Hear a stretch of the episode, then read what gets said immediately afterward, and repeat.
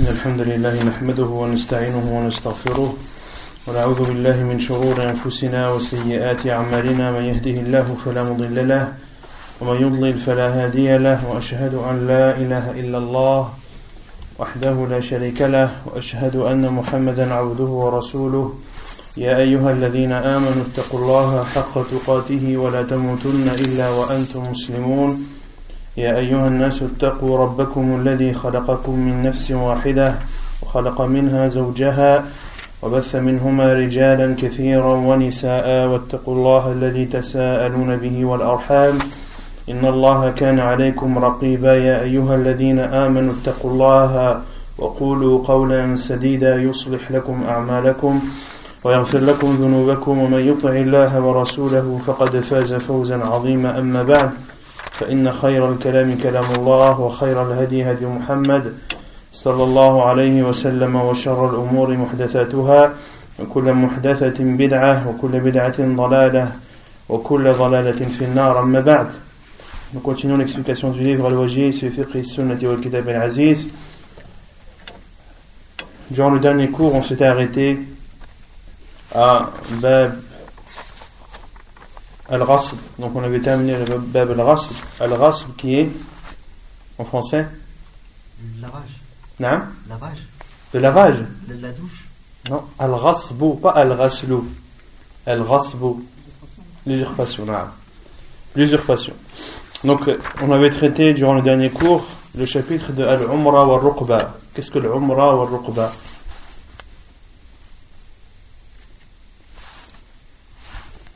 Qu'est-ce que wa Ruqba Ah. C'est le fait de donner une chose C'est le fait de donner une chose, oui, durant un temps déterminé, durant un temps déterminé, délimité par le, le- la durée de vie de celui qui a donné ou de celui qui, qui a reçu le ahsant. et de donner une chose en donnant comme laps de temps, c'est-à-dire de donner une chose durant une période bien déterminée. Et cette période bien déterminée, c'est soit la durée de vie du donateur ou soit la durée de vie de celui à qui on a donné. Donc ça, c'est concernant Al-Umra, qui est tiré du terme. Al-Umur. Et Al-Umur, ça signifie Ça signifie La durée de vie. Al-Umur signifie la durée de vie.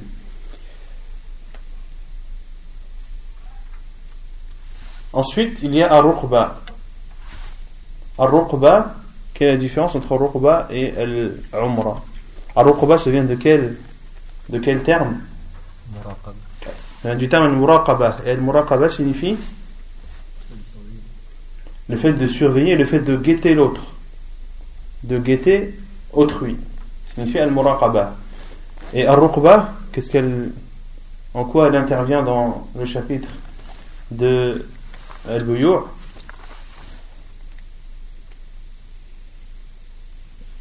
Quand je te dis Arqabtuka hada al-bayt, ça signifie quoi? Maison. C'est-à-dire que cette maison,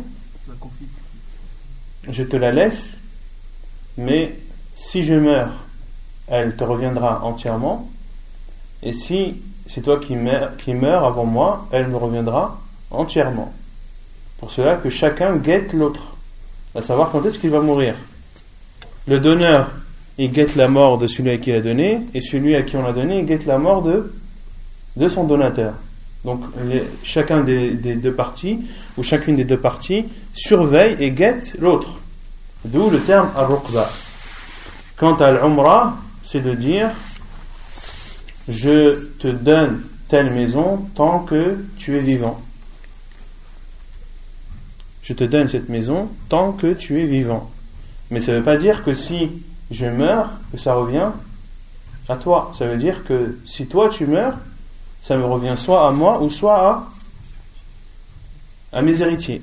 Mais si, je, on parle de ar-ruqba, quand je te dis arqabtu kashay, ça veut dire que si le premier qui meurt, le bien reviendra à celui qui reste vivant. Vous avez compris la différence entre les deux? Quel est le jugement de l'islam sur al-umra et al-ruqba Par contre, pour la deuxième chose, le but, il est où? La personne qui possède la, la chose. Pourquoi, pourquoi, pourquoi, pourquoi elle ferait ça? Pourquoi est-ce qu'elle ferait ça? Il peut, y avoir, euh, il peut y avoir diverses raisons. Le fait de, de ne pas vouloir donner quelque chose euh, de façon définitive, ou par exemple le fait de donner quelque chose à quelqu'un, par exemple, envers qui tu as de la compassion. Par exemple, cette personne, tu l'aimes beaucoup, elle est en difficulté, et tu veux rendre service qu'à cette personne et à personne d'autre, tu dis, écoute, je te donne cette chose jusqu'à ce que, ce que tu meurs. Dès que tu meurs, je, re- je récupère mon bien. Je ne veux pas que tes héritiers en profitent ou autre, c'est vraiment un geste que je fais vis-à-vis de toi uniquement parce que tu es quelqu'un que j'apprécie, etc. Ça peut être une raison, mais il peut y en avoir d'autres. hein. Non. Quel est le jugement d'Islam sur Al-Umrah al-Raqba Inch'Allah, les mémoires. hein. C'est autorisé, c'est pas autorisé Est-ce que c'est pris en compte, c'est pas pris en compte Il y avait une divergence à propos de. Qui avait dit ça C'était Ibn Jabir ou c'était le prophète qui avait dit Non, ça c'est sur, euh, sur celui qui dit Arqabtuka euh, ou A'martuka ma- ma'ishta. يعني la dernière fois, je crois que j'avais fait une, une, une erreur, j'avais dit ma'ishtu. Arqabtuka hada al-bayt ou A'martuka hada al-bayt ma'ishtu, c'est ma'ishta. tant que tu es vivant. Il y a une divergence des savants sur Al-Umrah et Al-Ruqba. Certains disent que Al-Umrah et Al-Ruqba ne sont pas considérés, on ne tient pas compte de la, condition qui a été donnée. Autrement dit, si je te dis A'mar tukahad al-Bayt, le professeur Hassan a considéré que c'était une donation. Al-Umrah, liman u'miraha. Wa Al-Ruqba, liman urqibaha. Comme a dit le prophète sallallahu alayhi wa ala alihi wa sallam. Et dans un autre hadith, Al-Umra ja'izatun liman u'miraha. Al-Umra Ja'izatun liman u'miraha. C'est-à-dire que celui qui te donne quelque chose en posant comme condition tant que tu es vivant, le professeur a dit que ceci est, est autorisé pour celui à qui on a donné. Et même dans un autre hadith, le professeur Hassan a dit فإنه من أعمر من أعمر عمرا فهو للذي أعمرها حيا وميتا و ولعقبه. Le professeur Hassan a même dit que celui euh, qui s'est vu donner une chose en posant comme condition en tant qu'il est vivant, que celle-ci lui appartient, qu'il soit vivant ou mort, et elle appartient aussi à, à sa descendance. Autrement dit, le professeur Hassan n'a pas considéré Al-Umrah comme cette condition de temps que tu vivant comme étant valide, et que c'est un don. C'est pour ça que le professeur Hassan a dit Amsiku alaykum amwalakum. Gardez vos biens. Dans un autre hadith, le prophète sallam a dit que celui qui donne une chose en Umrah, eh bien sa parole, c'est-à-dire ce qu'il a dit, euh, comment dire, fait en sorte que ce bien ne lui appartient plus. Fait en sorte que ce bien ne lui appartient plus. Et certains savants ont dit qu'il est autorisé de faire al-Umrah dans un, dans un seul cas, c'est-à-dire je te donne telle chose tant que tu es vivant. Car il y a un hadith de Jabir ibn Abdullah euh, où il dit que c'est la seule façon, ou c'est la seule sorte de Umrah que le professeur a autorisé. Et là, c'est là où il y a eu la divergence des savants. Certains ont dit ceci, euh, que la parole de Jabir a hukm al-marfu', c'est-à-dire qu'il l'a dit, il n'a pu dire une telle parole que après l'avoir entendu du professeur. Et les autres savants ont dit non, les hadiths sont clairs que celui qui donne quelque chose en posant la condition de, de la durée de vie de celui à qui il a donné, ceci n'est pas valide. Le sallam l'a dit clairement dans les hadiths, et la parole qu'a dit Jabir, c'est une parole qu'il a dite provenant de lui. Or, elle contredit la parole du professeur donc on ne la prend pas en compte. C'est là où il y a la divergence des savants sur Masalat al-Ruqba ou al-Umrah. Ensuite, on a parlé de Bab al-Rasb. Al-Rasb qui signifie l'usurpation. Que signifie l'usurpation? Prendre quelque chose, c'est-à-dire. Hein, quand on parle de définition, c'est quelque chose de bien précis.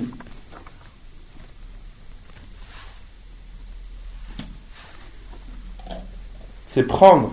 Quelque chose de force sans se cacher en fait. Euh, C'est-à-dire. euh,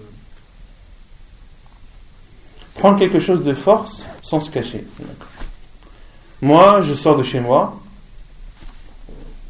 j'ouvre ma voiture, mais je la prends de force. Et je démarre, j'accélère et tout de force. Et je me sauve pour que les gens ne me voient pas. Est-ce que j'ai fait un rasp ici? Pourquoi? Vous appartient. Parce que là, Appartient. Ouais, parce que c'est ma voiture, elle m'appartient. Donc al-rasb, c'est haqqil. C'est de prendre le bien d'autrui. Ça veut dire que al-rasb n'intervient pas quand tu prends ton bien à toi. Ou bien quelqu'un qui t'a pris une chose qui t'appartient et tu vas, tu lui prends de force. Est-ce que ça, c'est considéré, considéré comme un rasb Non, parce que tu prends ton haqq. Donc c'est akhdu haqqil c'est la définition qu'avait donnée l'auteur, mais on avait dit que cette définition n'était pas complète et qu'il manquait quelque chose. قهرا أخذ مال الغير أو حق الغير قهرا بغير حق c'est-à-dire c'est le fait de prendre le bien d'autrui par force ou contre le gré de cette personne sans raison valable c'est-à-dire en offensant la personne c'est là où on parle de al-ghas on parle de spoliation de spoliation afwan, et d'usurpation D'accord? Et on avait dit qu'il y avait différents cas. On avait parlé de euh, al-ikhtilas, de al-sariqa. Qu'est-ce que l'ikhtilas? C'est prendre quelque chose à l'arraché. Et al-sariqa, donc le voleur en islam, c'est celui qui vole un bien protégé en cachette. C'est celui qui est appelé en islam al-sariq. Celui qui vole euh, à l'arraché, est-ce qu'il est considéré comme un voleur en islam? Non. Non, il n'est pas considéré comme un voleur en islam. Si quelqu'un se fait attraper à avoir volé à l'arraché, aux yeux de tout le monde, et qu'il est attrapé, est-ce qu'en islam on lui coupe sa main? Non, parce qu'il n'est pas considéré comme un voleur. Le voleur, c'est celui qui se rend chez les gens, qui va prendre ou qui se dirige vers des biens qui sont protégés, qui sont cachés chez les gens, et qui fait tout ceci en cachette. C'est celui, le voleur, qui lorsqu'il est pris en flagrant délit, euh, sa main doit être coupée en islam. Donc on avait cité le jugement de Al-Rasb, on avait dit que c'était une offense, que c'était interdit en islam. Allah dit Et d'autres hadiths du prophète sallallahu alayhi wa sallam montrant que les biens des musulmans sont sacrés. Que les biens des musulmans sont sacrés. Est-ce qu'il est autorisé à celui qui a usurpé un bien de l'utiliser à son profit? Et que, que doit-il faire? Il doit le rendre obligatoirement et il n'a pas le droit d'utiliser la chose qu'il a usurpée. Autrement dit, la chose qui ne lui appartient pas, qu'il a pris de force, c'est-à-dire contre le gré du propriétaire, et ceci sans justification. Ceci sans justification. Car on peut prendre le bien d'autrui par force, mais que ceci soit, justifié. Là, ce n'est pas considéré comme un.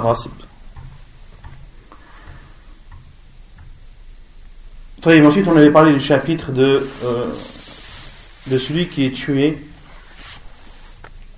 lorsqu'il défend ses biens. Comment est-ce qu'il est, comment est, qu'il est considéré en islam Non, mais il est considéré comme shahid. Un homme a dit au prophète sallallahu alayhi wa sallam أرأيت إن قتلني قال فأنت شهيد قال أرأيت إن قتلته قال هو في النار Celui qui veut prendre tes biens, tu as le droit de te défendre. Et un homme a dit au professeur sallam et si il me combat, le professeur sallam a dit combat-le. Et le professeur sallam a dit, euh, l'homme a dit, et si il me tue, le professeur sallam a dit tu es shahid. Et, le, et cet homme a dit, et si je le tue, c'est-à-dire en défendant mes biens, le professeur sallam a dit il sera en enfer. Ensuite, on avait parlé de rasbul ard. Rasbul ard, c'est-à-dire usurper une terre. Quel est le jugement en islam de celui qui usurpe une terre? Et ceci est malheureusement répandu de plus en plus à notre époque, beaucoup prennent la terre des autres, voire même des, propres membres de sa famille, sans raison valable et contre le gré de celle-ci. Quel est le châtiment de cette personne en islam?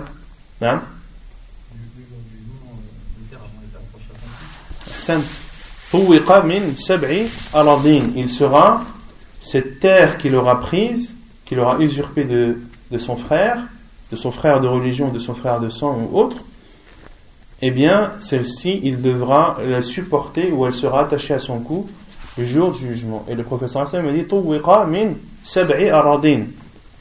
Il sera, ou cette terre sera accrochée, et une terre provenant des sept terres. Qu'est-ce que signifie cela? Min qu'est-ce que ça veut dire? Non?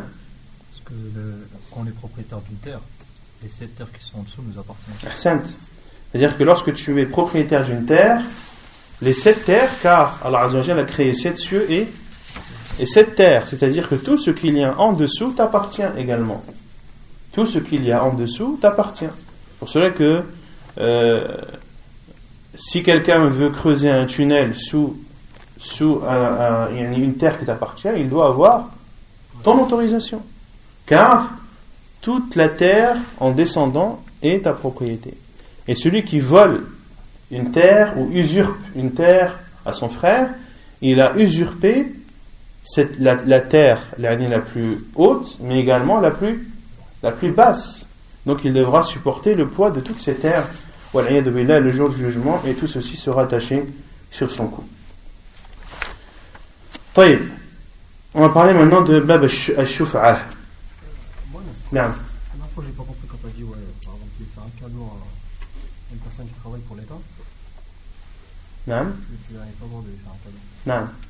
Mais euh, maintenant, moi, je suis à l'école, j'ai envie de faire un, cadeau à mon professeur, j'ai pas le droit Non. Pas le droit, non Ici, c'est plus notre professeur, c'est-à-dire en fin de. On a dit, si c'est plus ton professeur, tu as le droit.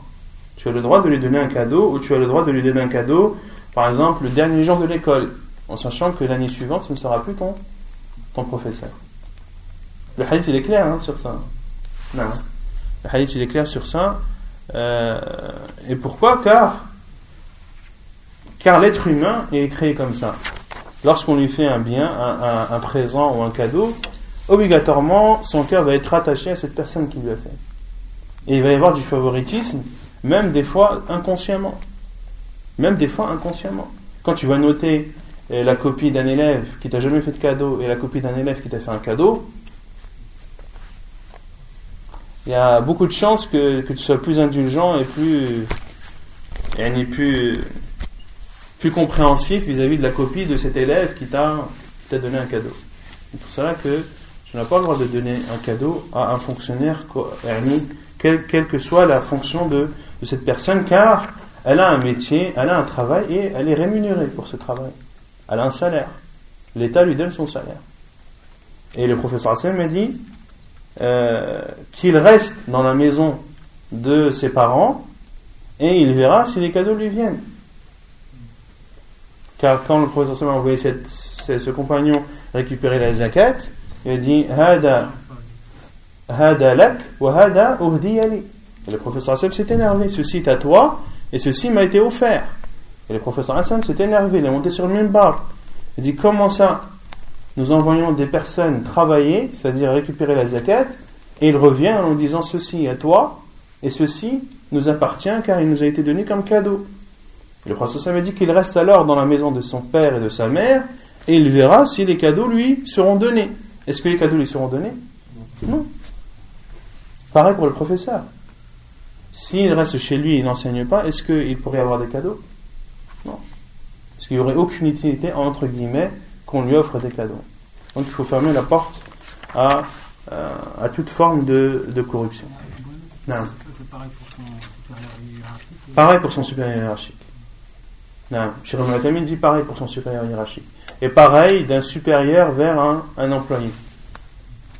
Pareil d'un supérieur vers un employé.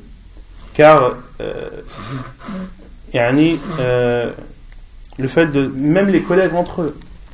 Mu'tamin dit même les collègues entre eux, ils ne doivent pas se, se faire des cadeaux. Pourquoi? Car ton collègue a peut-être le même niveau que toi, mais il a peut-être accès à des dossiers ou accès à des informations que toi tu n'as pas, ou toi tu n'as pas accès, et vice versa.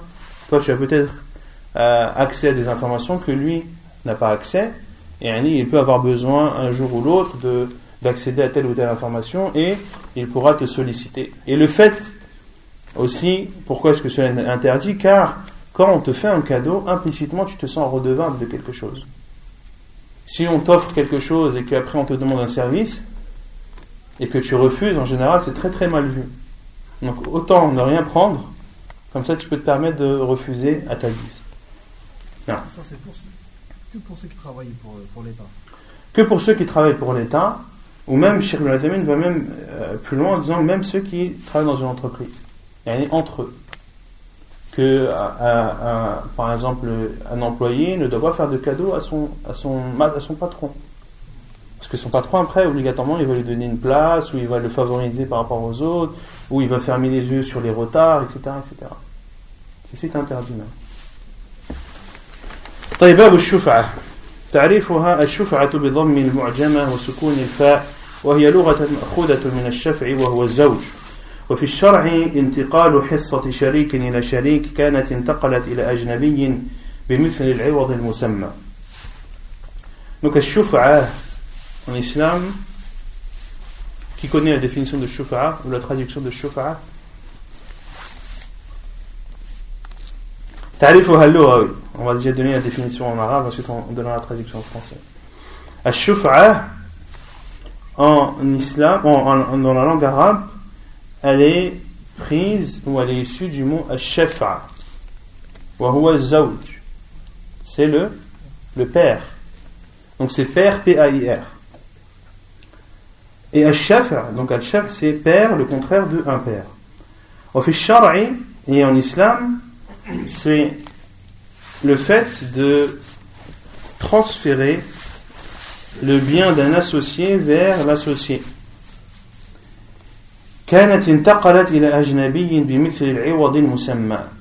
Et cette part avait initialement été transférée vers un étranger. Et cet associé la récupère selon le prix euh, qui, a, et qui a été fixé initialement. Autrement dit, c'est en, français, c'est la préemption. C'est le droit de, de préemption. C'est-à-dire que lorsque tu es associé avec quelqu'un qui a vendu sa part à quelqu'un d'autre, tu as, son associé a le droit de préemption, c'est-à-dire qu'il a le droit d'acheter cette part à celui qui l'a acheté, à celui, qui, à celui à qui son associé l'a vendu au même prix.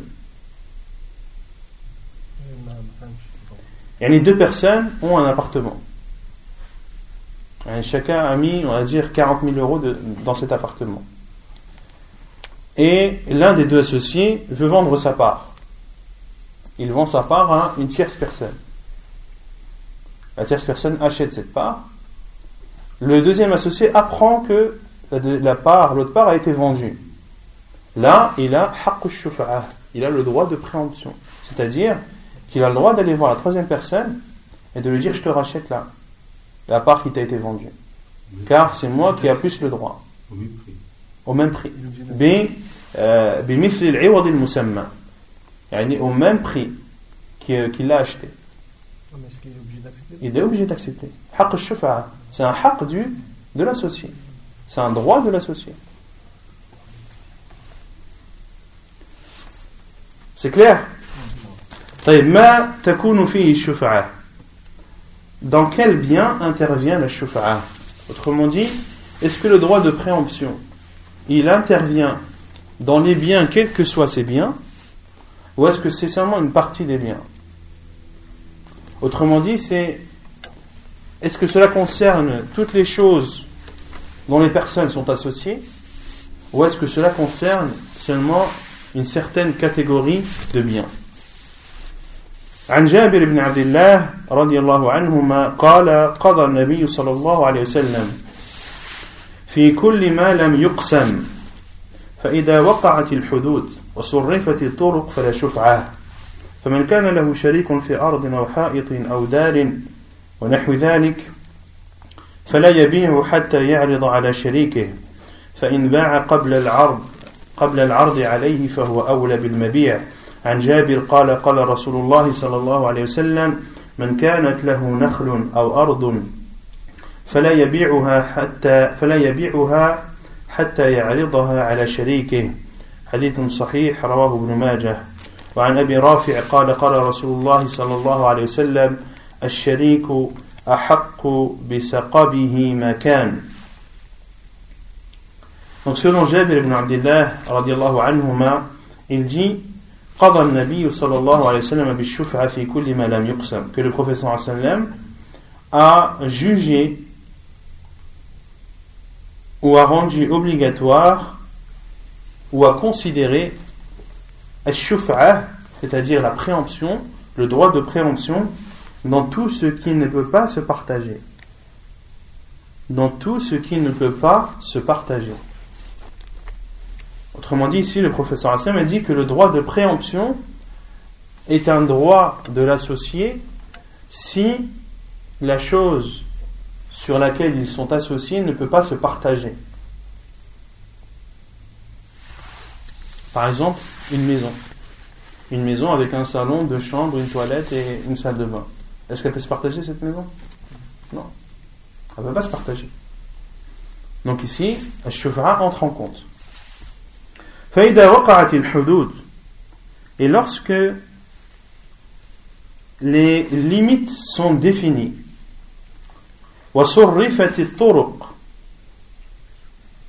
et que les routes sont bien distinctes, alors point de préemption. Autrement dit, si la chose si la chose dont, dont ces deux personnes sont associées peut être délimitée et que les routes sont bien définies, alors il n'y a pas de, de droit de préemption.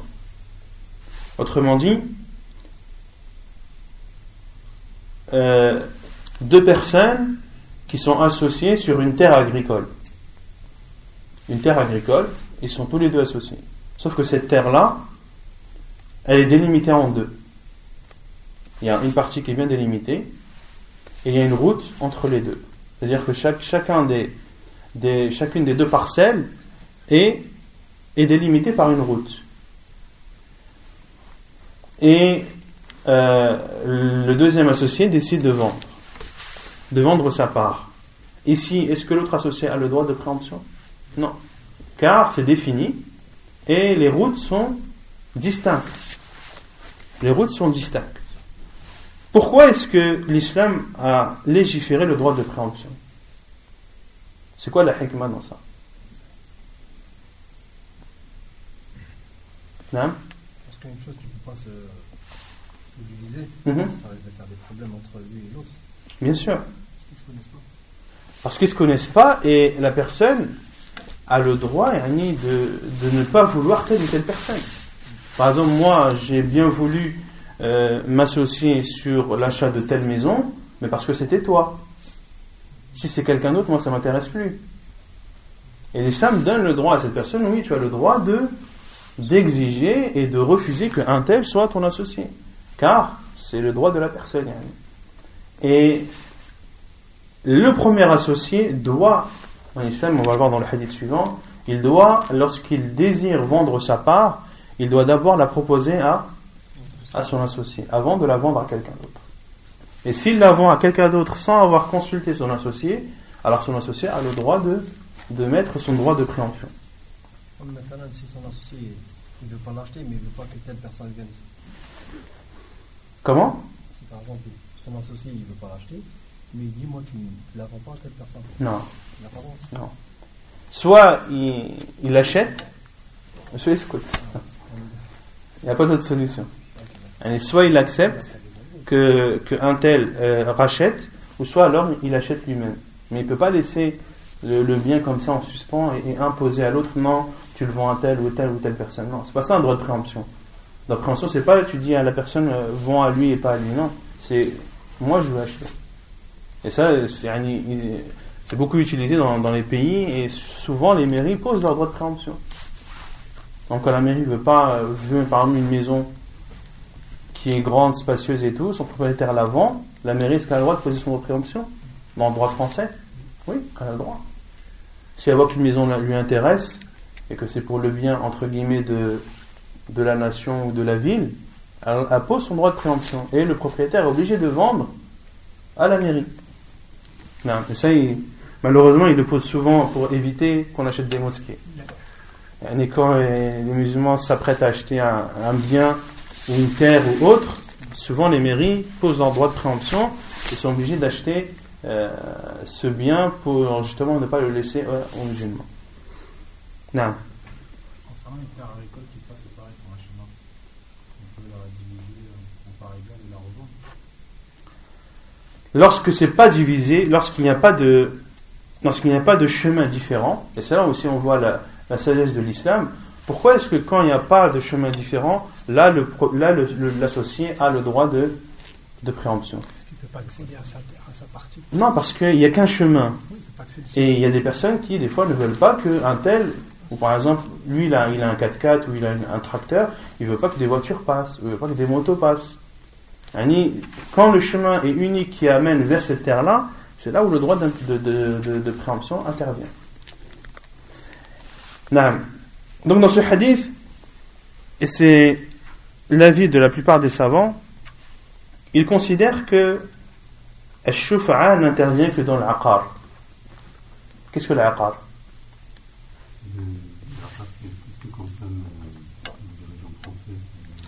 Tout ce qui est immobilier. immobilier. Non. Tout ce qui est immobilier. Pourquoi est-ce que les savants ont compris que c'est tout ce qui est immobilier? Tout ce qui est immobilier ou terre ou autre.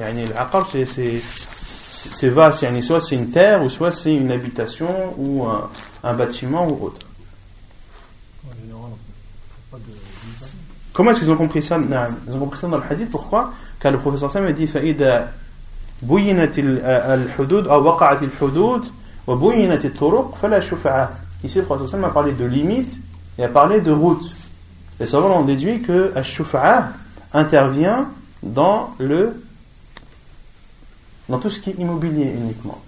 Et tout ce qui n'est pas immobilier, euh, al n'intervient pas.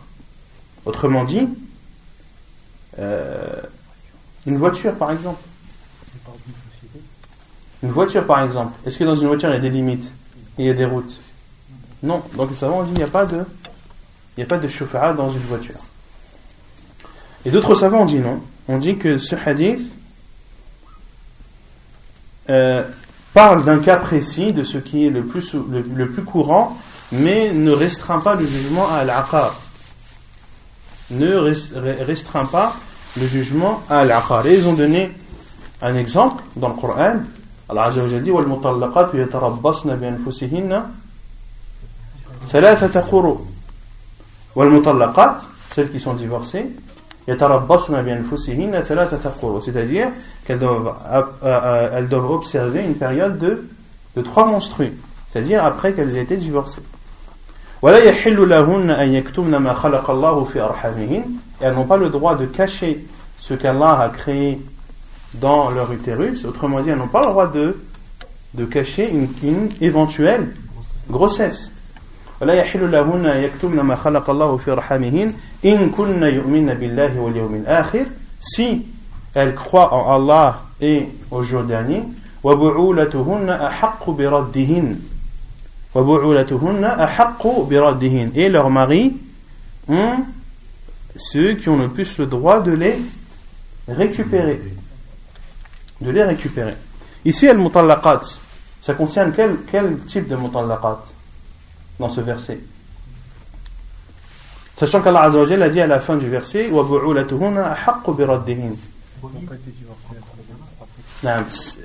Celles qui ont été divorcées, soit une fois ou soit deux fois.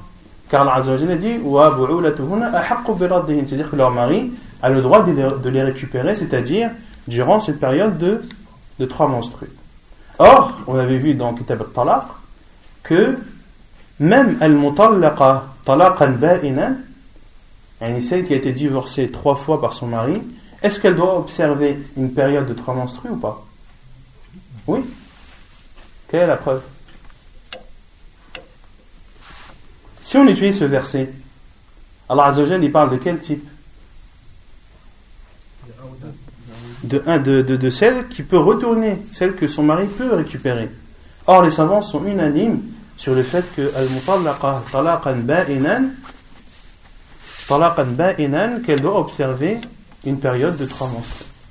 Et ils ont dit c'est la même chose pour le hadith de Ash-Shuf'a, le professeur Sam lorsqu'il a dit que lorsque les limites sont placées et que les routes sont délimitées, alors point de Shuf'a. Ici, le professeur Sam a parlé d'un cas précis. Mais ce cas ne restreint pas le jugement à ceci. Vous avez compris C'est un priès, mais euh, ouais, il n'est pas trop clair. Non C'est un priès, mais il n'est pas clair. Non, ils ont dit que c'est un, un, un tarsis, dans le hadith. Il y a un tarsis, mais c'est un ordre de tarsis qui ne restreint pas le jugement.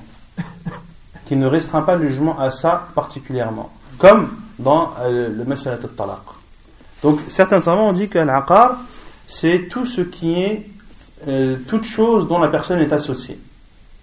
Quelle que soit la nature de ces choses, qu'elle soit statique ou, ou, ou dynamique, c'est-à-dire qu'elle bouge, comme une voiture ou autre. Et Jumhur, ulama, la plupart des savants considèrent que le hadith concerne uniquement al-aqar.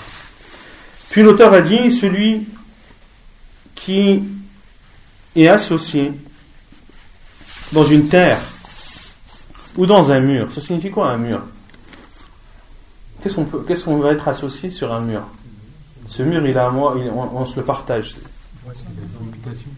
Non, c'est la délimitation. En général, c'est les terres qui sont délimitées ou les jardins ou autres qui sont délimités par un mur. Et on avait parlé de ceci. Euh... Non dans Ihya al-Mawat.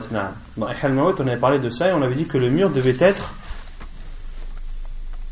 Les savants avaient donné des limites à ce mur.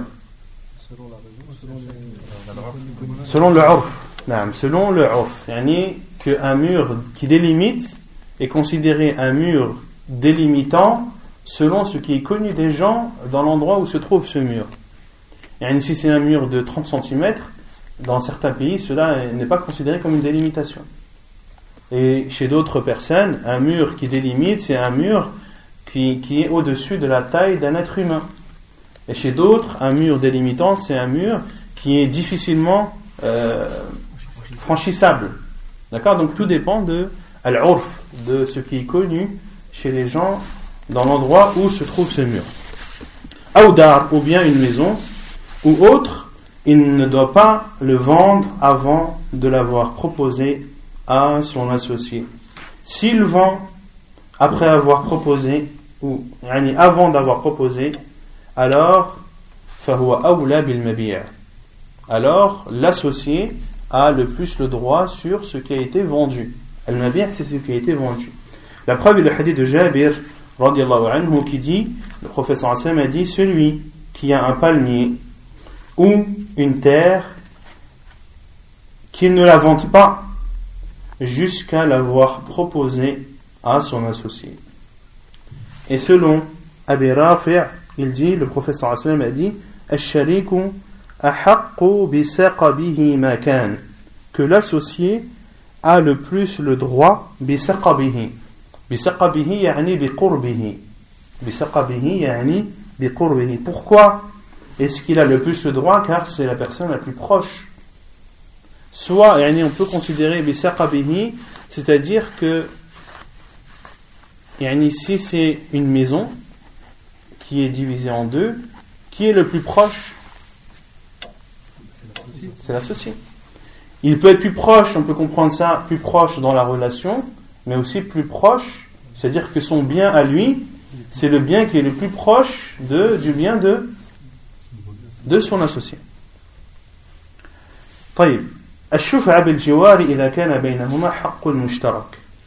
Ensuite, ici, l'auteur parle de, du chapitre de, du droit de préemption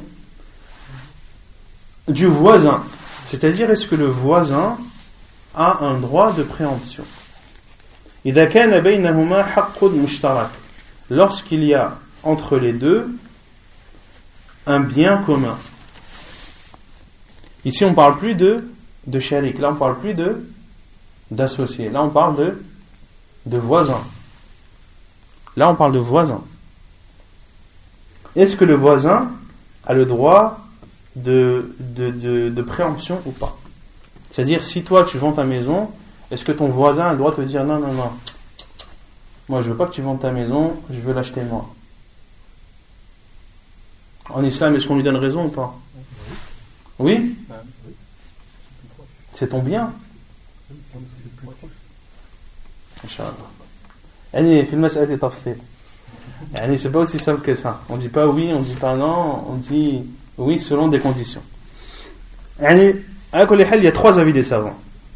Certains savants ont dit oui, que le al-jar euh, a le droit de, de préemption. Mutlaqan. Quelles que soient les circonstances. Car il y a un hadith du prophète où le prophète dit Al-jaru que le voisin a le plus le droit de par sa proximité. D'autres savants ont dit la shufa'ata lil mutlaqan. D'autres savants ont dit non, le voisin n'a pas de droit de préemption, quelles que soient les circonstances.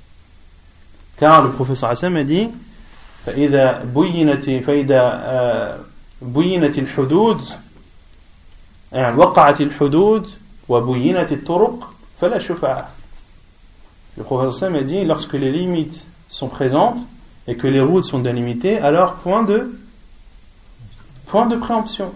Et qui dit voisin dit il a sa maison avec ses quatre murs, donc c'est délimité, donc il n'a pas à donner ou à imposer son droit de préemption, quelle que soit la circonstance. Et d'autres savants ont dit non. On dit tout dépend si le voisin a un bien commun avec toi ou pas. S'il a un bien commun, alors oui, il a le droit d'utiliser son droit de préemption. S'il n'a pas de bien commun, alors non, il n'a pas le droit. Et ça, c'est l'avis de de beaucoup de savants, comme Cheikh Islam comme l'imam Ibn al-Qayyim, euh, Allah, et comme Cheikh Ibn Taymiyyah à notre époque, Cheikh al-Fawzan et beaucoup d'autres, qui considèrent que le voisin a le droit d'utiliser d'utiliser la préemption lorsqu'il y a un bien commun. Qu'est-ce que ça peut être un bien commun?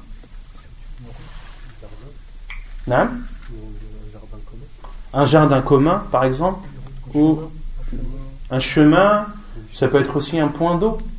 Par exemple, les deux maisons ont un seul point d'eau commun.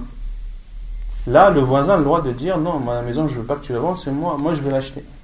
Et s'il l'a vendu à quelqu'un d'autre, il a le droit d'aller voir le l'acheteur et dire moi, je te rachète la maison au prix que tu l'as acheté. Et tu n'as pas le choix, tu es obligé. Parce que le point d'eau, moi je ne veux pas que ce soit n'importe qui qui prenne l'eau avec moi. Ou le chemin là qu'on prend, moi je veux pas que ce soit n'importe qui qui prenne ce chemin. Et moi je laisse mes enfants, euh, j'ai toujours laissé mes enfants euh, jouer sur ce chemin tranquillement. Du jour au lendemain, pourquoi? Parce que j'avais confiance en ce voisin. Je veux pas qu'il y ait un étranger qui vienne et euh, ça va me déranger dans, dans, mes habitudes, etc. Donc l'islam lui donne le droit d'utiliser la préemption lorsqu'il y a un bien commun. Non. Il doit euh, acheter au prix qui est ici. Non, la vente à la base, s'il vient, il dit au voisin, je vais vendre mon appartement par exemple. Non. Le prix, son prix qu'il veut ou... À la selon les conditions de vente qu'on a étudiées. C'est-à-dire, il faut qu'il y ait un consentement de part et d'autre. Le prix, il n'y a pas de. Ici, tu as le droit de vendre à ton voisin, mais tu n'es pas obligé de lui faire un prix tu vends au prix que tu veux. Tu vends au prix que tu veux et la vente ne sera valide que lorsque le, consentement sera présent des, deux côtés, c'est-à-dire à la fois de l'acheteur et à la fois du vendeur. يقول المؤلف وإذا كان بين الجارين حق مشترك من طريق أو ماء ثبتت الشفعة لكل, لكل منهما فلا يبيع أحدهما حتى يستأذن جاره وإن باع من غير إذنه كان أولى بالمبيع. عن جابر قال قال رسول الله صلى الله عليه وسلم الجار أحق بشفعة جاره ينتظر بها وإن كان غائبا إذا كان طريقهما واحدا. وعن أبي رافع أن النبي صلى الله عليه وسلم قال الجار أحق بسقبه Donc, l'auteur dit, et lorsqu'il y a entre deux voisins un bien commun, comme une route ou de l'eau, alors le droit de préemption intervient ou est valable pour chacun des deux. L'un des deux, c'est-à-dire l'un des deux voisins, n'aura pas le droit de vendre avant de demander la permission à son voisin.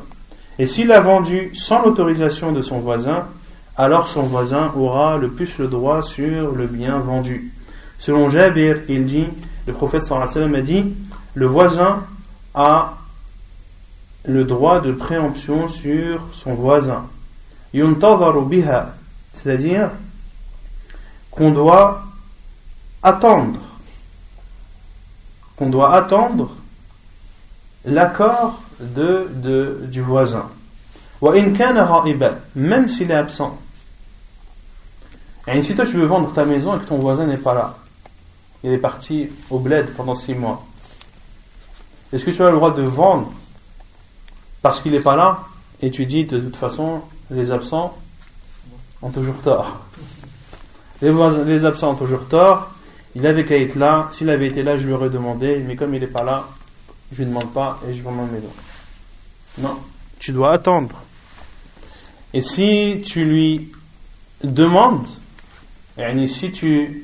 Le professeur m'a dit c'est-à-dire que tu dois attendre sa réponse. C'est-à-dire que si tu veux vendre et que tu demandes sa permission ou que tu demandes son avis, il a le droit de te dire Je te réponds. Je te réponds pas maintenant, mais je vais te répondre. Laisse-moi réfléchir. Une semaine, deux semaines, trois semaines, un mois, deux mois. Il faut attendre jusqu'à ce qu'il donne sa réponse. Après, il y a une limite, bien sûr. Il y a une limite euh, à partir du moment où il n'y a pas de darar, c'est-à-dire que ni le vendeur, ni le soi-disant acheteur ne soient offensés par cette attente. Faut que ce soit une attente qui soit raisonnable. Et cette attente est justifiée. Le voisin a le droit de, faire ses calculs, par exemple, s'il sait que la maison a, est vendue à tel prix, il a le droit de voir, de chercher qui pourrait lui prêter de l'argent, comment récupérer la somme, etc. etc. Donc, souvent, euh, lorsqu'il s'agit de l'achat d'une maison, la, personne a besoin de réflexion, a besoin de, de, consulter ses proches, etc., de leur demander conseil, est-ce que ça vaut le coup ou pas. Donc, même s'il est absent. Tu dois attendre qu'il revienne, ou si tu as la possibilité de le contacter dans l'endroit où il est, alors contacte-le. Le Prophète dit, et ceci lorsque leur route est unique. C'est-à-dire lorsque la route qui emmène à chacune des deux habitations est une seule. Là, le voisin a le droit de, de préemption. Là, le voisin a le droit de préemption. Autrement dit, lorsqu'ils ont quelque chose en commun. Mais s'ils n'ont rien en commun, alors, alors point de chauffage, point de préemption. Il y a un hadith que certains utilisent où le prophète aurait dit et ils utilisent ce hadith pour dire que euh, la réponse, tu me la donnes tout de suite. Moi, je te demande, t'es mon voisin, déjà, estime-toi heureux que je le demande, entre guillemets. Mais moi, la réponse, tu me la donnes demain ou après-demain? Le professeur Sam a dit la shufa'a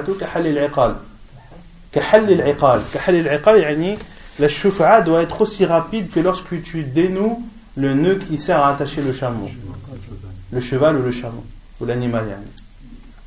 Il faut combien de temps pour enlever un, en général, les nœuds sont faits de telle sorte que lorsque tu tires, ça s'enlève automatiquement. Autrement dit, que la chevra doit se faire rapidement. Il ne faut pas que tu tardes. Moi, tu me dis tout de suite oui ou non. Non. Ce hadith est faible. Ce hadith, les savants ont dit qu'il était faible et que le hadith qui devait être pris en compte, c'est le hadith de Jabir ibn Abdullah où le professeur Hassan a dit biha. C'est-à-dire qu'on doit attendre.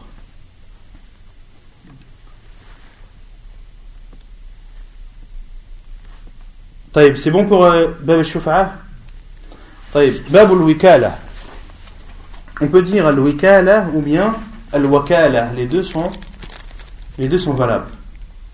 تعريفها الوكالة بفتح الواو وقد تكسر التفويض والحفظ. تقول وكلت فلانا إذا استحفظته ووكلت الأمر إليه إذا فوضته إليه. وهو في الشرع إقامة الشخص غيره مقام نفسه مطلقا أو مقيدا. Donc la définition langue arabe de qui peut se dire al-wikala al-wakala bi fath al-waw ou al-wikala bi kasr al-waw signifie at-tafwid wal hifd c'est-à-dire le fait de léguer quelque chose et de remettre quelque chose wal hifd et de confier quelque chose pour qu'il soit préservé تقول وكلت فلانا إذا استحفظته c'est-à-dire que je lègue telle personne lorsque je veux qu'elle protège quelque chose.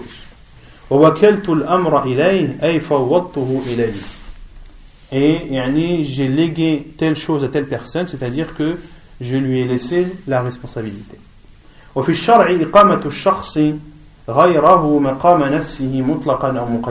Et en islam, signifie c'est-à-dire le fait de donner à quelqu'un la position de sa personne de façon euh, c'est-à-dire sans condition ou avec condition. Autrement dit, c'est de donner à quelqu'un ta position à toi. C'est-à-dire si, par exemple, tu es le président d'un organisme, tu lègues quelqu'un pour qu'il a, pour qu'il ait, pour qu'il te représente. C'est-à-dire qu'il aille, par exemple, dans une réunion ou autre, en tant que, en tant que président. Soit tu lui, tu lui lègues, ou tu le mandates de façon inconditionnelle ou de façon conditionnelle. Par exemple, tu dis voilà, moi, tu me représentes à telle, à telle réunion, mais tu parles que de tel et de tel sujet. Les autres sujets, tu dis le président il n'est pas là aujourd'hui. Moi, je peux parler que sur tel et tel sujet.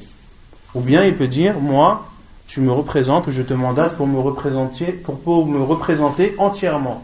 C'est-à-dire que tu auras le droit de décision. C'est-à-dire qu'en fonction de la situation, tu, tu auras le droit de prendre les décisions en mon nom. Donc c'est le fait de mandater quelqu'un en fait. C'est le mandat ou la procuration. Le mandat ou la procuration. Ça, c'est souvent utilisé. Euh, tu reçois un recommandé. Derrière le, recommandé, il y a le, il y a la procuration. Si tu veux que quelqu'un d'autre aille chercher, aille récupérer ton colis ou ta lettre en ton nom. Et derrière, tu dis voilà, un tel, fils d'un tel, autorise un tel à, à récupérer le colis en mon nom et tu signes. C'est une procuration là. C'est une procuration ou un mandat. Tu peux mandater quelqu'un. مشروعيتها. اسكو سولا ليجيفيري وهي مشروعة بالكتاب والسنة وإجماع الأمة الوكالة سيتادير لا بروكوراسيون اي ليجيفيري دون لو ليفر دالله دون لا سنة دو بروفيسور صلى الله عليه وسلم اي à l'unanimité des savants. قال تعالى وكذلك بعثناهم ليتساءلوا بينهم قال قائل منهم كم لبثتم؟ قالوا لبثنا يوما أو بعض يوم قالوا ربكم أعلم بما لبثتم فبعثوا أحدكم بوريقكم هذه إلى المدينة فلينظر أيها أزكى طعاما فليأتكم برزق منه وليتلطف ولا يشعرن بكم أحدا. سورة الكهف. الله عز وجل dans Surat Al-Kahf وكذلك بعثناهم ليتساءلوا بينهم. Et c'est ainsi que nous les avons ressuscités afin qu'ils s'interrogent entre eux. Azzawajal a ressuscité qui? Ashab al-Kahf.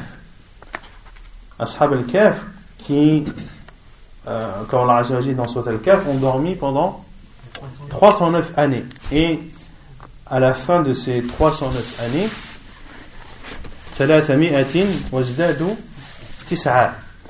euh, après ces 309 années, Allah Azzawajal les a ressuscités. Pourquoi est-ce que Allah a utilisé le terme ressuscité? Ainsi, nous les avons ressuscités alors qu'Allah nous les avait seulement qu'endormis. Non Non.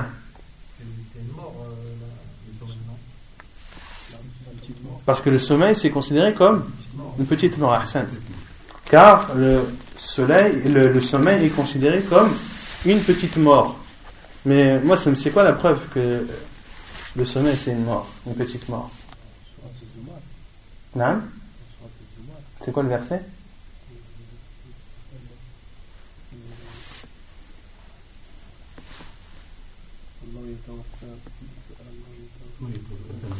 الله يتولى يتوفى الأنفس حين موتها نعم أي حين حين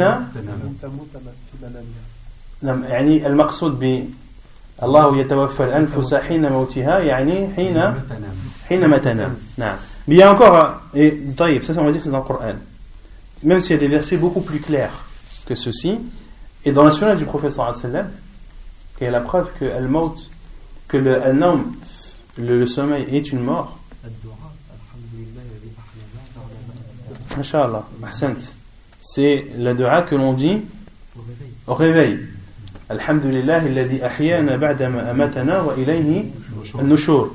Euh, louange à Allah qui nous a fait revivre après nous avoir euh, après nous avoir fait mourir et c'est vers lui que nous retournerons. Ça c'est le réveil, mais avant le réveil il y a quoi? Avant de dormir, qu'est-ce qu'on dit?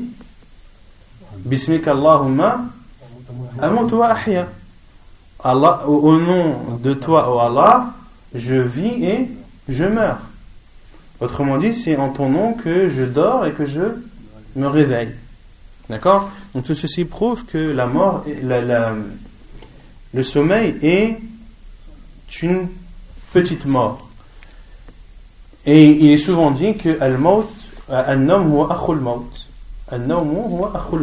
que le sommeil est le frère de la mort. Donc Allah a dit, c'est ainsi que nous les avons fait ressusciter afin qu'ils se questionnent entre eux ou qu'ils s'interrogent entre eux. L'un d'entre eux, c'est-à-dire l'un de, de ces, l'une de ces personnes qui ont dormi dans la caverne, a dit Kam Combien êtes-vous restés c'est-à-dire dans cette caverne? Ils ont dit, nous sommes restés ici un jour ou quelques jours. Pourquoi est-ce qu'ils ont dit un jour ou quelques jours Non bah, S'ils ne savent pas exactement pourquoi est-ce qu'ils ont dit un jour ou quelques jours Non Non, mais il y a quelque chose qui a fait que. La position du soleil. Non, c'est la position du soleil. Car les savants ont dit que lorsqu'ils se sont réveillés, ils ont vu que le soleil s'apprêtait à, à se coucher. Et eux, ils se sont rappelés que lorsqu'ils sont rentrés, le soleil venait de se lever. Donc, quand on leur a questionné, ils ont vu le soleil. On est resté un jour, au pire des cas quelques jours, mais c'est tout. Un être humain, il, dort rarement 48 heures. il y en a peut-être qui dorment 24 heures, mais 48 heures, euh, Allah C'est possible, mais c'est rare.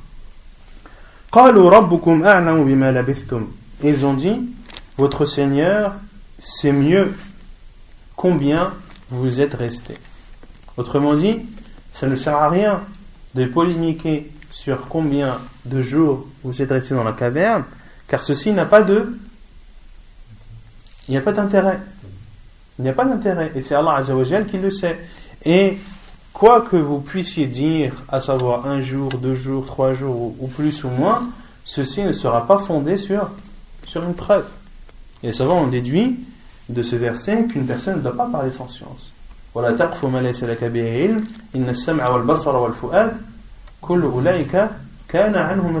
Et ne t'avance pas sur les choses dont tu n'as pas de science, car lui, la vue et la bouche et le cœur, de sur tout ceci, tu seras questionné.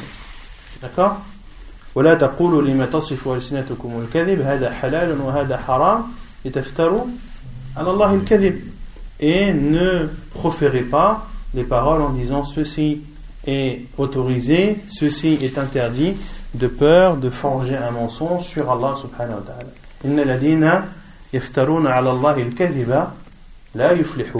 Et ceux qui forgent sur Allah des mensonges ne connaîtront jamais la réussite.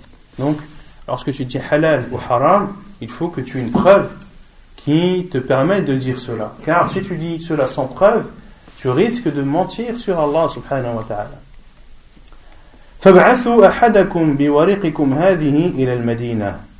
Envoyez l'un d'entre vous Qu'est-ce que le wariq? L'argent. Le c'est l'argent, c'est-à-dire l'argent, l'argent, le fleu ou l'argent la matière.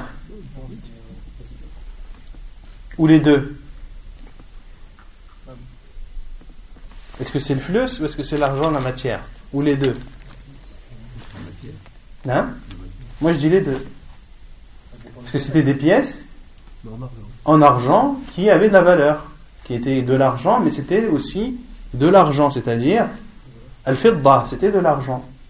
C'était des pièces de monnaie, mais c'était des pièces de monnaie qui étaient en, en argent. Autrement dit, c'était des, comme au temps des salafs, c'était des dirhams. Et ad dinar, ce sont des pièces qui sont en or, et ce sont des, des dinars. Donc il y a les dinars qui sont des pièces en or, et les dirhams qui sont des pièces en argent. Donc c'est de l'argent en argent. Biwariqikum hadhi ila al-Madina. Envoyez l'un d'entre vous avec ces pièces en ville. Et qu'il regarde dans cette ville ce qu'il y a de mieux comme nourriture. Pourquoi est-ce que ils ont de suite demandé à ce qu'on achète de la nourriture? Quand on se réveille le matin, après une nuit de sommeil, en général, on a faim. Mais après 309 années de sommeil, la faim est indescriptible.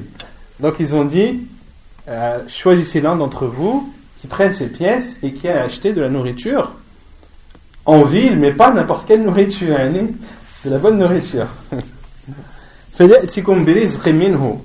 et qu'il vous ramène de ceci, de la ville, une pourvoyance. Qu'est-ce que signifie Qu'il soit discret. Qu'il soit discret. C'est-à-dire qu'il n'attire pas l'attention des gens sur lui. Pourquoi? Parce qu'il risque de le retourner à la Non. Pourquoi Après, c'est cité dans le verset par la suite. Innakum yadharu alaykum yarjumukum aw aw yu'idukum fi millatihim wa lan tuflihu idhan abada. Car si ils vous, s'ils vous, ils vous attrapent, ou s'ils ont, ils ont la main sur vous, yarjumukum, ils vont vous lapider, ou bien ils vont vous demander de de, de renier votre religion et de, de, suivre leur religion, sachant qu'ils adoraient d'autres divinités en dehors d'Allah subhanahu wa ta'ala. Donc, ils ont demandé à celui qui allait sortir d'être discret, de ne pas attirer l'attention sur lui, de peur que, euh, euh, que les gens de la caverne soient retrouvés par leur peuple. Et que personne ne, voilà, et que personne ne vous retrouve, c'est-à-dire vous les gens de la caverne. Dans ce verset, les savants ont déduit Jawaz al-wakala ou al-wikala. Où est-ce qu'ils l'ont déduit? Quand ils ont envoyé la.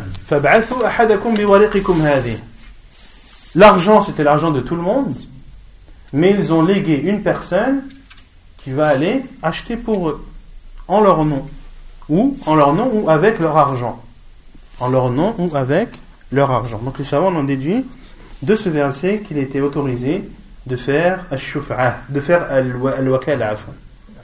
وعن أبي رافع قال تزوج رسول الله صلى الله عليه وسلم ميمونة حلالا وبنى بها حلالا وكنت الرسول بينهما ووكل في استيفاء الديون وإقامة الحدود وغير ذلك وأجمع المسلمون على جوازها بل على استحبابها لأنها نوع من التعاون على البر والتقوى إذ ليس كل إنسان قادرا على مباشرة أموره بنفسه فيحتاج إلى توكيل غيره ليقوم بها نيابة عنه Et la preuve dans la sunna, c'est le hadith d'Abi Rafi' قال تزوج رسول الله صلى الله عليه وسلم ميمونة حلالا وبنى بها حلالا وكنت الرسول بينه الرسول بينهما.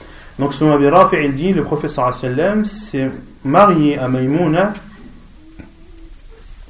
halalan, en étant, en halal, c'est-à-dire qu'il n'était pas qu'il muhrim, que le professeur sallam n'était pas en état de, de sacralisation.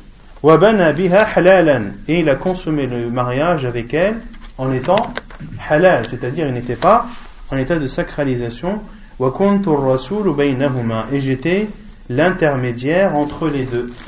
Autrement dit, le professeur lorsqu'il était à Médine, avait envoyé Abi dans la famille de Maimouna pour commencer les démarches du mariage. D'accord? Le professeur ne pouvant pas se déplacer, a envoyé Abi demander la main de Maimouna, demander Maimouna en mariage. Donc ici, le professeur a, euh, a mandaté qui? Abi dans le mariage. D'accord? On avait vu dans Kitab al-Nikah que lors du aqd, lors, du contrat de mariage, il devait avoir l'accord du tuteur. Parmi les conditions, il y a l'accord du tuteur. Et on avait dit qu'il était autorisé de de wakkal, c'est-à-dire que euh, pendant la, cérémonie de mariage, c'est soit, on avait dit que parmi les shurut également il y avait l'ijab al-qaboul, c'est-à-dire le fait de demander euh, le, le, mariage et le fait que le tuteur accepte et donne sa fille en mariage, que cela pouvait être fait par le tuteur de la fille ou par quelqu'un qu'il avait désigné ou qu'il avait mandaté. في استيفاء الديون. يعني concernant le مسألة تزوج النبي صلى الله عليه وسلم بميمونة يا حديث البخاري ومسلم حديث عبد الله بن عباس و تزوج النبي صلى الله عليه وسلم ميمونة وهو محرم. الحديث عند البخاري ومسلم أبو عبد الله بن عباس دي Le prophète sallallahu alayhi wa sallam s'est marié avec Maïmouna alors qu'il était en état de sacralisation. Et ici, Abir Rafi a dit le sallam s'est marié avec Maïmouna il n'était pas en état de sacralisation et il a consommé le mariage il n'était pas en état de sacralisation.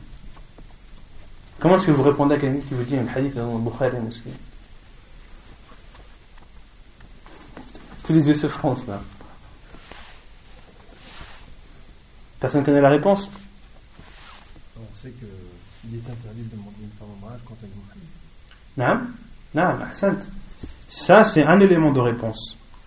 À savoir que le professeur Sam a interdit de, de se marier en état d'ihram, en état de sacralisation. Et le fait que le prophète s'est marié, les savants disent qu'il y a deux façons de répondre, il y en a même trois.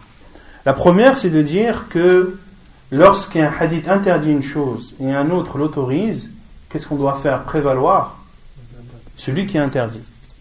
Lorsque deux hadiths se contredisent ou apparaissent comme étant contradictoires, l'un autorise une chose et l'autre interdit la même chose, alors on doit prendre en compte le hadith qui interdit cette chose. Et ici, dans Mas'alat Tazawuj Nabi sallam dans un hadith, le prophète sallam authentique interdit de se marier en état de sacralisation, et dans un autre hadith, le prophète sallam, euh, Abdullah ibn Abbas dit que le prophète sallam s'est marié en état de, de sacralisation. Autrement dit, ici, il y a un hadith qui interdit et un hadith qui, qui autorise. Donc on prend en compte celui qui interdit. La deuxième façon de répondre, c'est dans le premier hadith, c'est une parole du professeur sallam. Le professeur a interdit de se marier en état de, de sacralisation. Et dans le second hadith, c'est un acte. Abdullah ibn Abbas a dit que le professeur s'est marié avec Maïmouna en état de sacralisation. Là, c'est un acte. Et la règle est que lorsqu'un acte et qu'une parole du professeur sallam sont contradictoires, ou apparaissent comme contradictoires, alors on doit faire prévaloir la parole sur, sur l'acte. Pourquoi? Pour plusieurs raisons. Il y a certains actes qui peuvent être propres au professeur et il y en a beaucoup. Mais également, l'acte euh, peut avoir lieu avant la parole l'acte peut avoir eu lieu avant la parole. Et il y a la troisième réponse, qui est que le hadith est shad, même s'il est rapporté dans le Bukhari et Muslim. Que la chaîne de transmission est authentique, mais que le contenu du hadith est faible. C'est-à-dire que c'est un le contenu du hadith contredit l'ensemble des autres hadiths, et parmi ces hadiths, la parole même de Maïmouna radiallahu anha qui dit Tazawwajani nabi sallallahu alayhi wa sallam halalan. Maïmouna radiallahu anha, la première concernée, a dit dans le hadith authentique que, le professeur s'est marié avec elle, il n'était pas en état de, de sacralisation. Pour cela que certains tabi'in, même parmi eux euh, Saïd ibn Musayyab, qui est, nommé ou qui est appelé euh, Sayyid al-Tabi'in, Sayyid le, meilleur des Tabi'in, a dit Had al-Hadith khata. Clairement, que ce hadith est une erreur. Et d'autres, comme le Cheikh Islam Tamiya et l'Imam al-Qayyim, on dit Had al-Hadith shad, yani shad, c'est-à-dire que son contenu contredit le contenu de hadiths qui sont plus nombreux et authentiques aussi. Et lorsqu'un hadith contredit d'autres hadiths qui sont autant authentiques et en plus grand nombre, alors ce hadith est considéré comme shad, comme shad et al hadith shad, précisément min aqsami al-da'if. Et le hadith shad fait partie de la catégorie des hadiths faibles. Pour cela que Al-Bukhari et Muslim, ces deux livres sont les plus authentiques livres après le livre d'Allah. Mais qui dit les plus authentiques ne, ne veut pas dire forcément que qu'ils sont entièrement authentiques à 100%. Il y a quelques hadiths, une poignée de hadiths, voire une dizaine de hadiths qui sont faibles dans le Bukhari et Muslim. Et le musulman ne doit laisser personne altérer l'image de Sahih al-Bukhari et de Sahih al-Muslim il ne doit permettre à personne de parler sur ces livres. Il y a certes certains hadiths qui sont faibles, mais c'est une poignée de hadiths, une dizaine de hadiths, euh, comparés à euh, à peu près, il y, a, il y a 7000 hadiths dans le Bukhari et plus de 5000 dans, dans, dans Sahih Muslim. Lorsqu'on voit qu'il y a seulement une dizaine qui est faible, c'est quelque chose de dérisoire. Et le mieux est même de ne pas les citer, sauf dans des cas comme celui-ci où pour, euh, pour dissiper certaines ambiguïtés, euh, on cite ce hadith. Et on dit que, effectivement, les savants ont parlé sur ce hadith et on dit qu'il était faible, même s'il est dans Sahih Bukhari et Muslim. Mais c'est quelque chose qu'il ne faut pas diffuser euh, auprès de, des gens, en général, des musulmans en général. Il faut laisser les musulmans avec cette idée qui est vraie d'ailleurs, que Sahih Bukhari et Sahih Muslim sont les livres les plus authentiques après le livre d'Allah subhanahu wa ta'ala. Et à 99% des cas, lorsqu'on cite un hadith de Bukhari et de Muslim, c'est un hadith qui est authentique. Et ça doit être un déclic. Le hadith rapporté par Bukhari et Muslim, c'est bon. Moi, je, je me contredis. Je ne m'attarde pas sur savoir si c'est authentique ou pas, sauf dans des cas bien précis, comme celui qu'on traite aujourd'hui. Non. Non, les anciens ont parlé dessus. Les tabi'in, déjà, ils ont parlé dessus. Non, non, les, les, les, hadiths qui sont. Les quelques hadiths qui sont faibles sont des hadiths qui, qui sont connus des savants depuis longtemps. Non. Et le professeur Hassan a mandaté euh, pour rembourser la dette. On avait vu ça dans, dans Mabel Qard. C'était quoi le hadith? L'auteur a dit en bas, hadith Abi Hurayra. On fi hadith, hadith Abi Hurayra. Dans le, hadith qu'on avait cité pour montrer que le professeur sallam remboursait bien ses dettes. Et parmi les hadiths qu'on avait cités, le hadith d'Abu Huraira, où le professeur sallam avait emprunté une chamelle. Et, qu'est-ce que le professeur sallam a dit lorsque le propriétaire l'a réclamé? Il a dit quoi? Il a dit c'est-à-dire donnez-lui. Autrement dit, prenez la chamelle qui et ils ont ils ont cherché dans le chamelle du professeur Hassan, ils ont vu qu'il n'y avait pas de chamelle qui avait le même âge que celle que le professeur Hassan avait empruntée. Mais toutes les chamelles qu'il avait, elles étaient plus âgées, donc elles avaient plus de valeur. Donc ils ont dit au professeur Hassan, on n'a pas trouvé de chamelle qui a, le même âge que celle que tu as que tu as empruntée. Et le professeur a dit donc il a dit donnez-lui, c'est-à-dire prenez la chamelle même si elle a un âge supérieur, autrement dit qu'elle a une valeur plus grande, donnez-lui. Et euh, le prophète a donc légué quelqu'un pour qu'il rembourse sa dette à celui, à, à l'emprunteur. Le fait que le prophète dit est une preuve qu'on a le droit de léguer dans le remboursement des dettes. et qu'une dette, tu n'es pas obligé de la rembourser toi de tes propres mains. Wa iqamatul hudud, pareil pour l'application des sentences, le professeur a, euh, a mandaté plusieurs personnes pour appliquer la sentence, car euh, celui qui doit appliquer la sentence en islam, c'est qui? Non. C'est une erreur, ça. Al-Qadi, juge. Le juge, il, proclame la sentence. Mais en aucun cas, un juge ne la met en pratique. C'est deux choses différentes. Le juge dit voilà, la sentence d'un tel, c'est ça. Mais il n'a pas le droit de la mettre en pratique. Celui qui la met en pratique, c'est Al-Hakim, na'am. Oulat al-Umur. Al-Hakim, ou man yanubu alay. C'est pour ça que les savants disent ou man yanubu alay. Ou bien celui qui a été mandaté par le gouverneur pour appliquer les sentences, car un gouverneur ne peut pas appliquer les sentences sur chacun des musulmans. Il est obligé de, de mandater. Et les savants sont unanimes sur l'autorisation de la procuration, même sur son caractère euh, préférable, car c'est une sorte ou une façon de s'entraider dans le bien et dans la piété, car toute personne n'est pas euh, forcément en mesure de faire euh, ou de, de s'occuper de ses affaires de sa propre personne. Il a donc besoin de mandater quelqu'un pour le faire à sa place ou en son nom. Et les savants ont donné trois, trois conditions de al-wikala, trois conditions pour que tu puisses euh, être mandaté par quelqu'un. La première, que tu dois être, que tu dois avoir la force physique de le faire. Autrement dit, lorsqu'on te mandate de faire quelque chose, il faut que physiquement tu aies la possibilité de faire cette chose. Il faut que physiquement, tu aies la possibilité de faire cette chose. Tu dois être quelqu'un digne de confiance.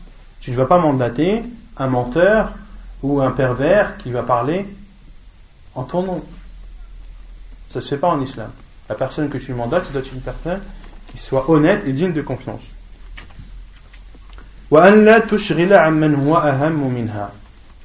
Et la chose sur laquelle tu seras mandaté ne doit pas être euh, ne doit pas passer au-dessus de tes priorités.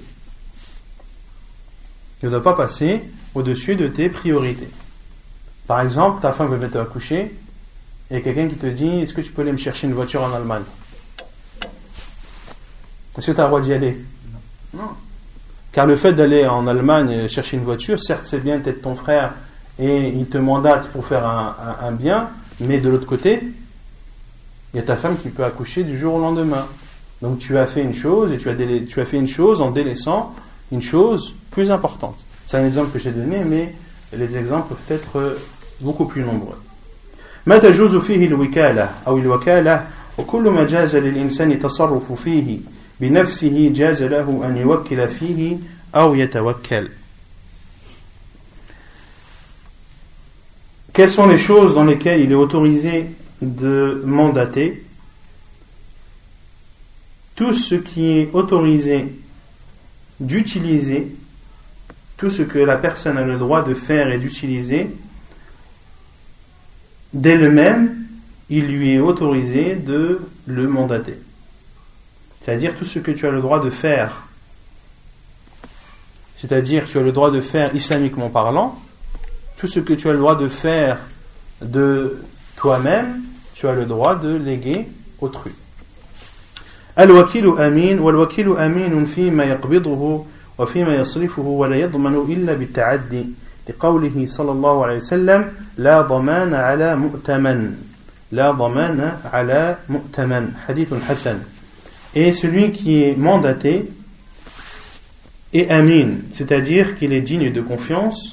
dans, ce qu'on lui confie comme tâche ou comme bien.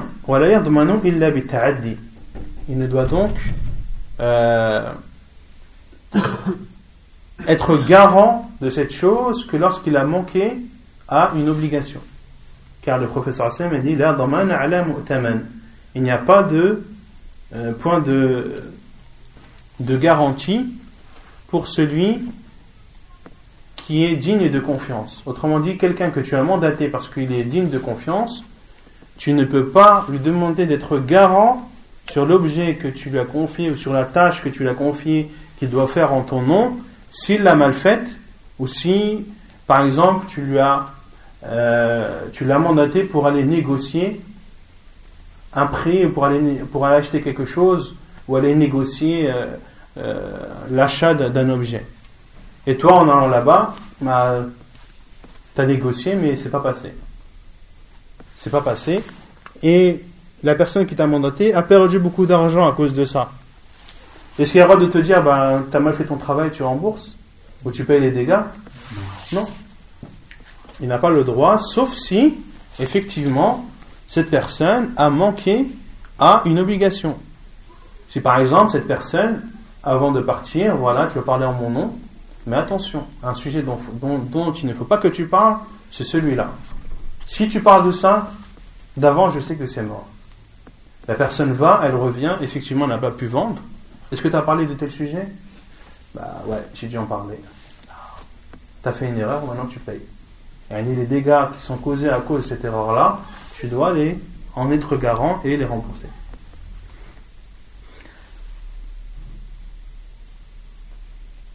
Est-ce qu'il est autorisé de mandater dans une adoration Non Pour le Hajj est-ce qu'il est autorisé de mandater pour le Hajj Non, si tu n'as pas la capacité physique, tu as le droit. Mais est-ce que c'est une règle Dans le Hajj, d'accord. Pour le Hajj, on va dire c'est autorisé. Mais pour les autres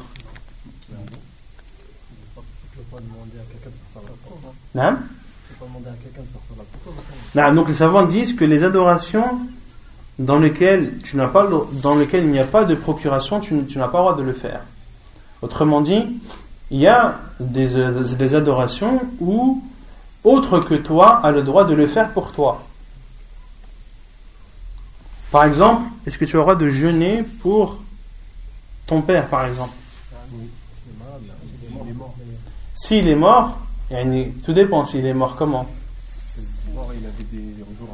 Non, s'il est mort et qu'il avait des jours à rattraper, autrement dit, s'il était malade pendant le ramadan, et que entre la fin du ramadan et sa maladie, il y avait une période où il était guéri, où ça allait mieux, qui lui permettait de faire, de rattraper son, son gène, et qu'il ne l'a pas fait, et qu'ensuite il est retombé malade et qu'il est décédé. là, est-ce qu'il est redevable? Oui, parce qu'il y a eu une période où il pouvait rattraper son gène, mais il ne l'a pas fait. Mais si ce père est tombé malade pendant le ramadan et la maladie n'a fait qu'accroître jusqu'à son décès, et si est-ce qu'il a rattrapé ses jours? Non, car il n'avait pas de, il n'y a pas, eu de, laps de temps euh, qui lui permettait de, où, où, il avait la euh, il était potentiellement capable de rattraper son jeûne. Donc, tout ce qui est rapporté dans la sunna comme étant autorisé à, euh, ou, le, fait de la procuration a été rapporté, alors oui, sinon non. Par exemple, il y a d'autres euh, adorations où la procuration a été euh, rapportée. C'est aussi pendant le Hajj, concernant le Al-Rajm, mais aussi Al-Dhabh. Le professeur avait égorgé combien de 63. Et on a égorgé combien 63 sur 100. Il en a égorgé 63 et les, et les 27, c'est Ali anhu qui les a fait à la demande du prophète. Donc les savants ont déduit ici qu'il est autorisé de faire al-wikala fait fait zab. طيب نعم pareil sadaqa les, les adorations il y en a plein mais la règle c'est ça c'est ce qui est rapporté dans le sunna comme étant euh, où il y a la procuration qui a été rapportée alors oui sinon non euh, est-ce que al-wikala, al c'est un aqd jaiz ou c'est un aqd lazim? Qu'est-ce qu'un aqd jaiz et un aqd lazim non, aqd lazim, c'est-à-dire que lorsque tu t'engages, tu dois le, faire. Et aqd jaiz, ça veut dire que tu n'es pas obligé d'aller jusqu'au bout. Les savants disent tout dépend. Al-wakala, tout dépend lorsqu'elle est gratuite ou lorsque tu es payé pour le faire. Lorsque c'est euh, lorsque tu es mandaté par quelqu'un pour parler en son nom, par exemple, ou pour faire une chose en son nom, ou pour récupérer quelque chose en son nom, et qu'il te paye, te dit voilà, tu peux aller chercher ça pour moi, voici la procuration, et je te donne tant pour ce, pour ce service que tu me rends. Là, si la personne accepte, elle a le droit de. plutôt, elle doit aller jusqu'au bout. Elle doit aller jusqu'au bout. Par contre, si c'est une wikala qui est. Euh, comment dire Qui est gratuite, alors là, tu as le droit de, de, de ne plus vouloir continuer à n'importe quel moment. Non, tu as le droit de te rétracter à n'importe quel moment. Car les savants disent que lorsque c'est majjanan, ce n'est pas un aqd lazim, mais c'est un aqd Non. Euh, la personne qui, qui, fait le wakala à une personne, ou c'est la personne euh, qui, va rendre service justement euh, à, cette dite personne justement là, là, on parle de celle qui est mandatée. Pas celle qui mandate. De celle qui est mandatée. Donc elle peut se rétracter. Euh, voilà, si c'est gratuit, elle peut se rétracter. Elle peut dire écoute, Harry, je t'avais dit ça, mais là je peux plus. Je, je préfère m'abstenir et je préfère m'en arrêter là. Non. Ah. Hein le, père, donc une personne, est-ce que celui qui vient maintenant Maintenant, moi, moi, pour marier une personne. Mais c'est le père, c'est le frère qui vient, c'est pas le père. Est-ce que moi je suis obligé d'entendre le père Que lui il me dise ouais, j'autorise mon fils à marier ma fille, ou bien le fait que l'enfant est là, ça suffit. Il y a ni quelqu'un qui, qui, a été mandaté par le tuteur pour parler en son nom. Est-ce que tu as le droit de te de demander des, des preuves que. Je suis obligé de demander. tout dépend de al Si c'est une famille qui est connue pour être pour être pieuse, etc. Et que effectivement le, il, il t'apporte, ils te disent que voilà, mon père il n'est pas là. Pourquoi La moindre des choses c'est de demander pourquoi il n'est pas là. Soit il est, par exemple euh, au pays et qu'il ne pouvait pas venir euh, sur place parce qu'il avait des choses qui l'ont retenu là-bas. Mais la personne a le droit de demander. Et tout dépend de, la famille, comment elle est, est-ce que c'est une famille pieuse ou pas, est-ce que c'est une famille qui est douteuse? Mais s'il y a un doute et que euh, celui qui fait le a besoin d'être tranquillisé, il a le droit de demander est-ce qu'on appelle le père On l'appelle au téléphone, euh, est-ce que tu as un tel fils est-ce que tu as un tel père d'un tel? Oui. Est-ce que c'est vrai que tu as mandaté un tel fils d'un tel? Oui, c'est vrai, il n'y a pas de problème et tout. Hein. Mais le mieux, c'est de faire ça avant, pas le jour de. Mais le mieux, c'est de dire oui, est-ce que tu.